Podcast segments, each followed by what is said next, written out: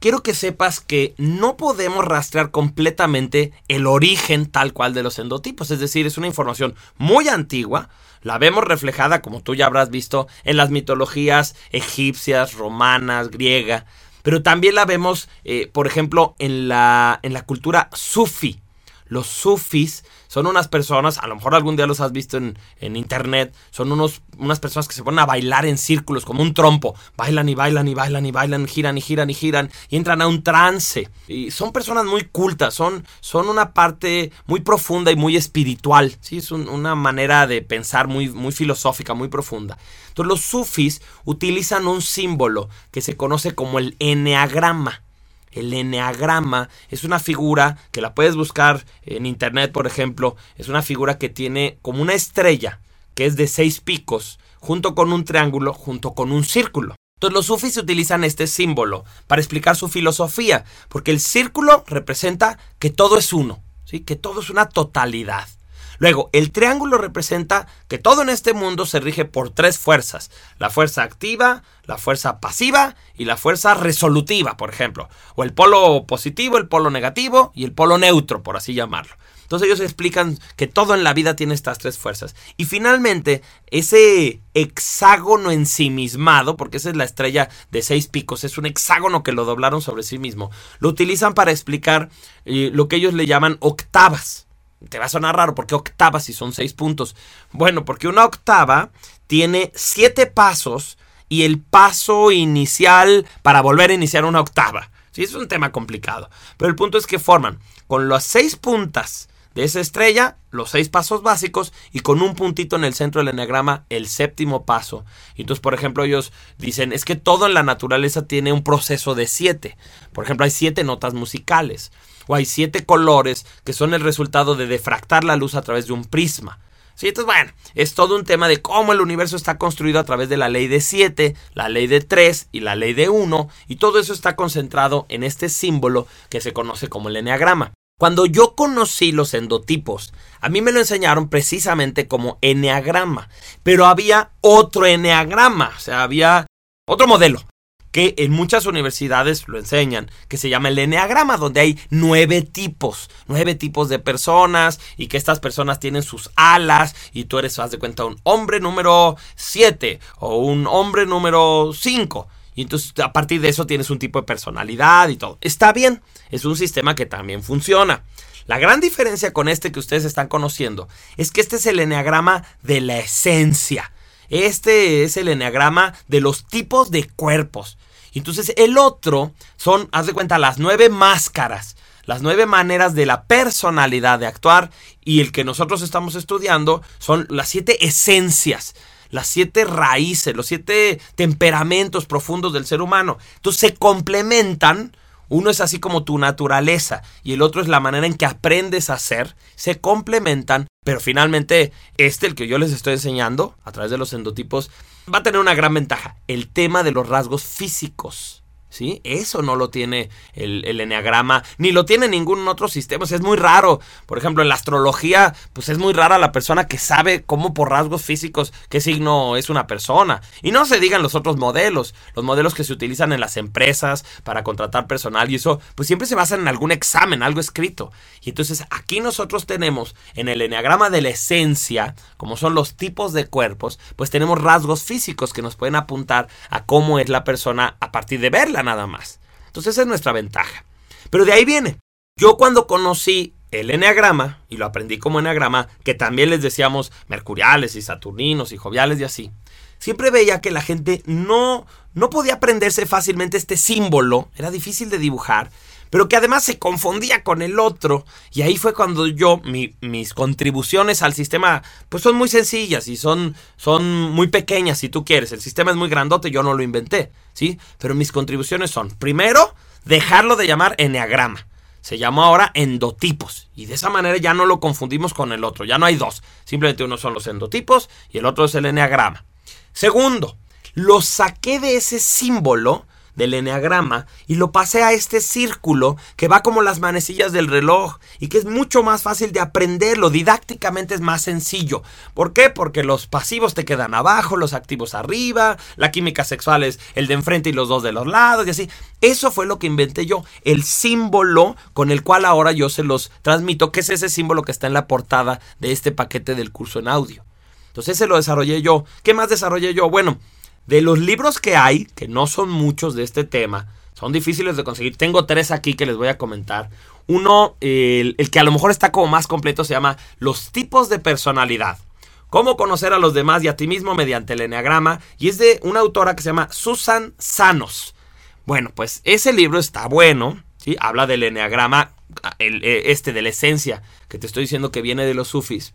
Hay otro libro que es el que les comentaba que hace Rodney Collins que se llama El desarrollo de la luz. Es el primer libro donde se habla de estos endotipos, pero ojo, ¿eh? es un libro muy complicado. No es un libro accesible, no es fácil así de que, ay, lo leo y voy a descubrir mi personalidad. Porque además no es el tema principal del libro. Los comenta, pero los comenta entre un montón de otra información. Y hay un libro muy bonito. Esto lo hizo un mexicano que se llama Alfonso Castillo Tobar. Y se llama Tú y yo por medio del Enneagrama aprendamos a conocernos. Muy bonito, es un libro que habla como, como tratar de verle lo positivo a cada uno de estos endotipos y a ser más tolerantes con los demás. Entonces son buenas recomendaciones. Pero en ninguno de esos libros se hablaba de dos temas. Uno, la sexualidad. No se hablaba de cómo era la vida sexual de ninguno de los endotipos. Y dos, el tema de la espiritualidad. En ninguno de estos libros se tocaba cómo era la manera en que el endotipo funciona para entender a Dios o para entender la vida. Entonces yo agregué esos dos temas a los temas que ya estaban tratados y bien trabajados sobre cómo funcionan estas, estas formas de ser, que son los endotipos. Le cambié el nombre y además puse este símbolo que, insisto, didácticamente hablando es más fácil de accesar. Listo. Sí, yo considero que más que ser, haz de cuenta, oye, yo también inventé los endotipos. No, pero yo sí desarrollé materiales nuevos, materiales muy completos, que tienen la facilidad de que tú vas poniéndote marquitas ahí en el manual y vas descubriendo cuál es tu endotipo. Esta historia, donde yo te digo que esto viene de los sufis, tiene una continuación. De los sufis hay un investigador, un, un hombre que logró la iluminación o que vamos a decir que era un sabio que se llama Gurdjieff. Gurdjieff era un ruso que conoce esta tradición sufi y una vez que es iniciado en ella y que la descubre, se va a Inglaterra y en Inglaterra pone un instituto donde enseña a las personas toda esta filosofía. Y él tiene un alumno que se llamaba Ouspensky. Ouspensky es quien, quien le da la formalidad, quien convierte todo esto en enseñanzas y que además lo bautiza con el nombre de Cuarto Camino.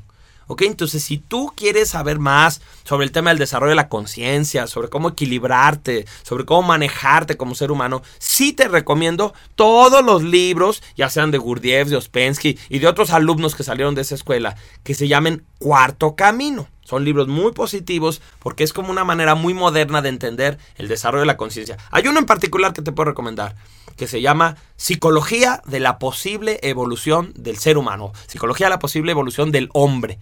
Y ese libro lo escribió Uspensky y es como un resumen muy bueno de lo que se trata el cuarto camino y cómo, cómo utilizarlo en la vida cotidiana. Entonces de ahí viene, ¿sí? De los sufis, que es una tradición muy antigua, llega Gurdjieff, de Gurdjieff llega Uspensky, Uspensky lo convierte a cuarto camino y finalmente este autor que se llama Rodney Collin, que era un inglés, pero que se viene a vivir a México en México establece las bases de lo que son los endotipos. Él es el que los define como el saturnino, el marcial, el venusino. De ahí sale todo eso. ¿sí? Y entonces, bueno, ¿qué es lo moderno? Pues la endocrinología.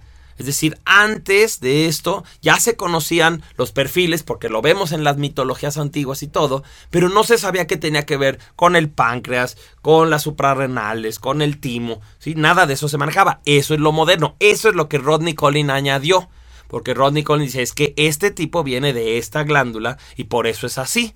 ¿sí? Y entonces ya conocemos todo eso y aún hay muchas cosas que investigar. ¿sí? Porque la endocrinología es una parte bastante reciente, moderna de la medicina y entonces todavía hay muchas cosas que investigar, por ejemplo, de cuál sería la alimentación ideal para cada endotipo o qué tipo de ejercicio le beneficiaría más, muchas cosas pues que se pueden profundizar en este sistema y que en eso estamos. Estamos investigando, estamos queriendo desarrollarlo más y más porque sabemos que es un modelo muy profundo, muy práctico y que puede revolucionar y cambiar para bien la vida de las otras personas. Ahora sí te voy a dar una super sorpresa. Fíjate, hasta ahorita te estoy contando así como la historia en general. Pero viene un dato que vas a decir, qué bárbaro, ¿cómo puede ser que esto ha estado frente a mis ojos todo el tiempo y yo no me había fijado?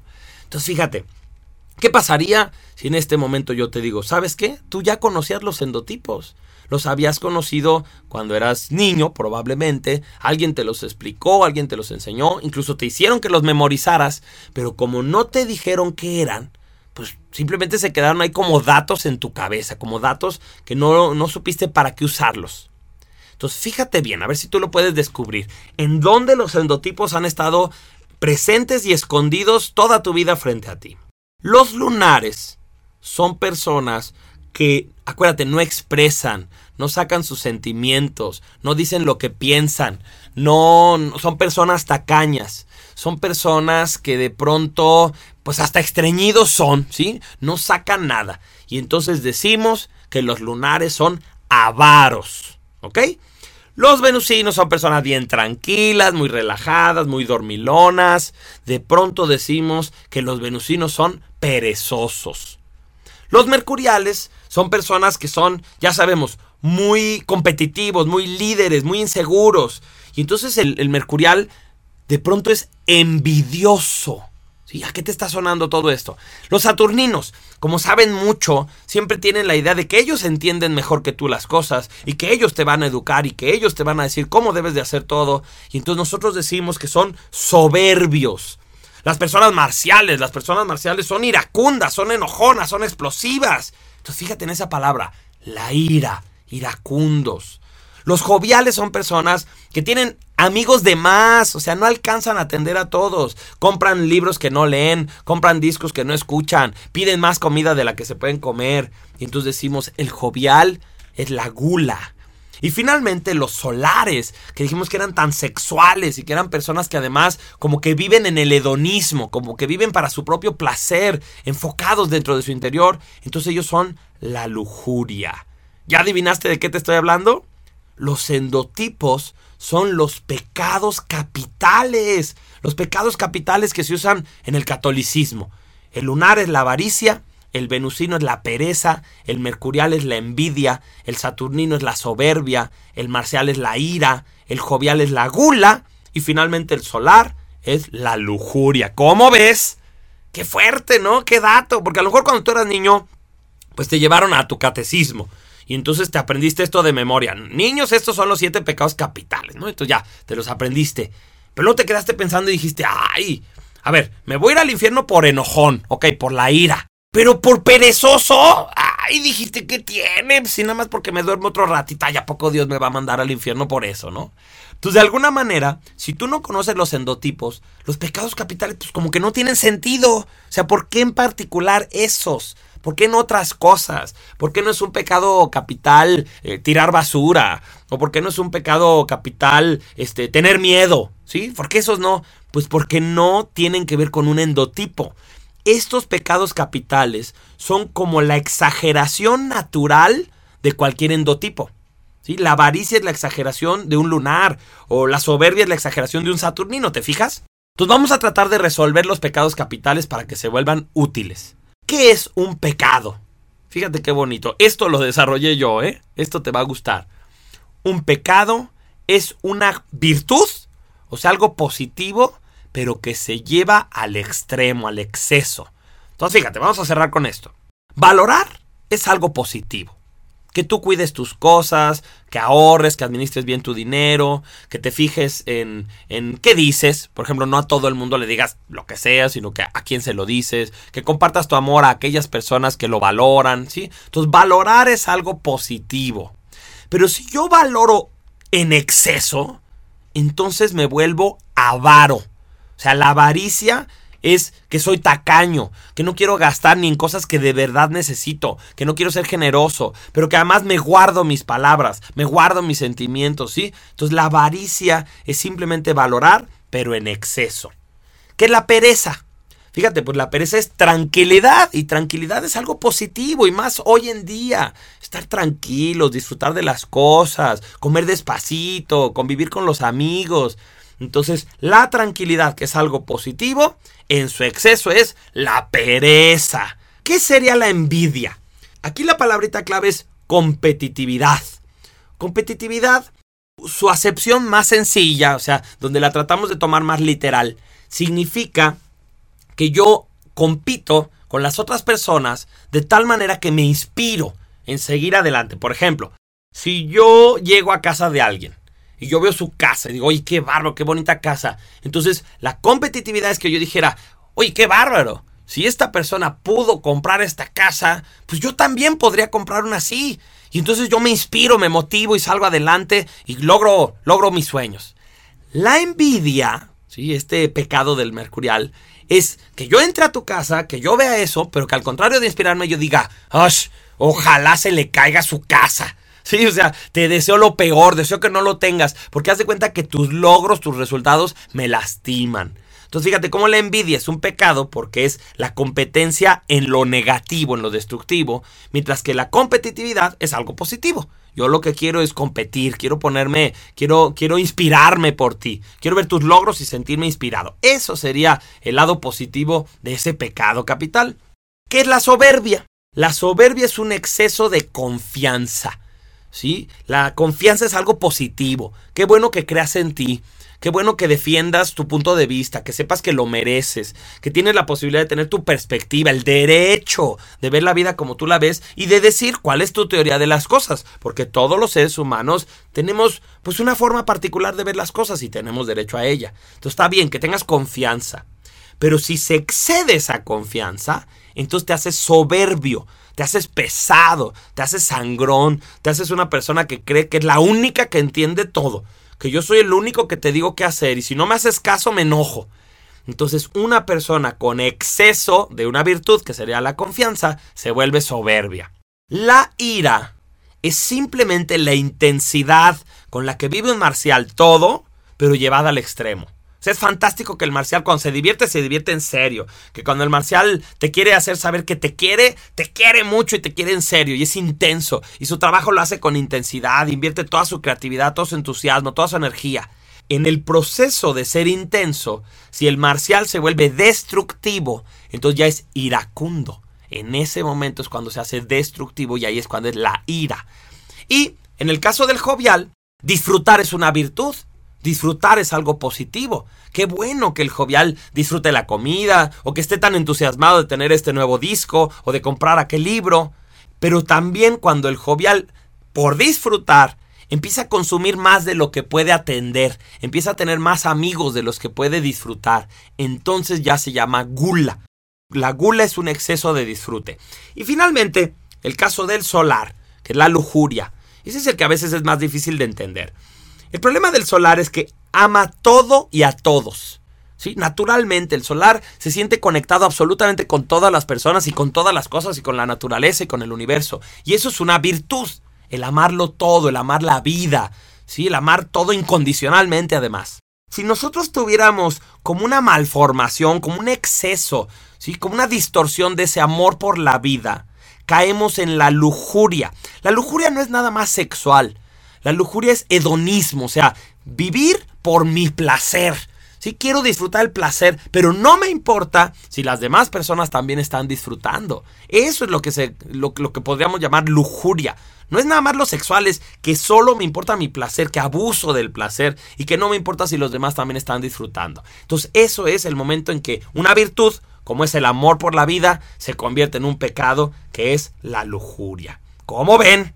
Qué bárbaro, ¿verdad? Qué interesante información. Entonces, esta es otra manera de solarizarnos, entender cuál es nuestro pecado capital, por ejemplo, si yo caigo en la soberbia, o si caigo en la pereza, o en la gula, y ya sabemos que si moderamos eso, lo podemos llevar otra vez a que sea una virtud, que mi confianza siga permanente, pero que no sea yo soberbio.